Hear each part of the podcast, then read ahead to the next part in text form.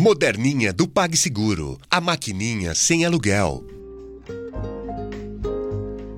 Horóscopo mensal de Capricórnio para o mês de agosto de 2016. O comecinho de agosto traz muitas revisões, você está se conscientizando de toda uma fase da sua vida que terminou. É um ciclo de término mesmo e alguns temas um pouco delicados também precisarão ser encarados. Algumas falhas, algumas fraquezas, coisas que você empurrou para com a barriga, tudo isso vai ter que ser encarado.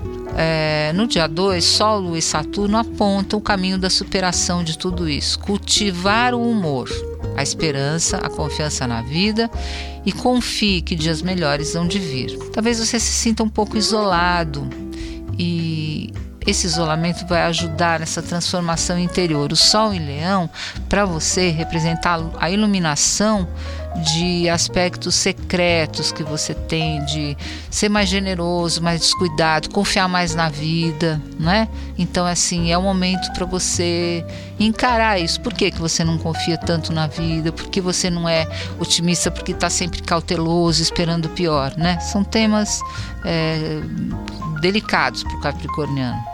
Você, na terceira semana, você já está mais afinado com essa esperança e a possibilidade de expansão. E é um período muito bom para você se realizar e concretizar algo, recebendo provas de valor e as portas vão se abrir. Algumas estavam fechadas até então. Também vai ser muito bom para você concretizar, dar passos importantes em direção ao que você quer, seja na profissão ou na vida pessoal.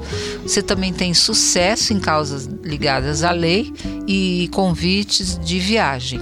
É o caso de até pensar o que você vai fazer com esses convites. É, no fim de, final de agosto, haverá um eclipse solar em Virgem, na madrugada para a entrada do mês, em setembro. E esse é um momento para você encerrar de uma vez uma etapa intelectual uh, relacionada a estudos, pesquisas, uma questão que está te incomodando, pode ter a ver com publicações, se você trabalha na, no, no, campo de editoria, jornalismo, comunicações.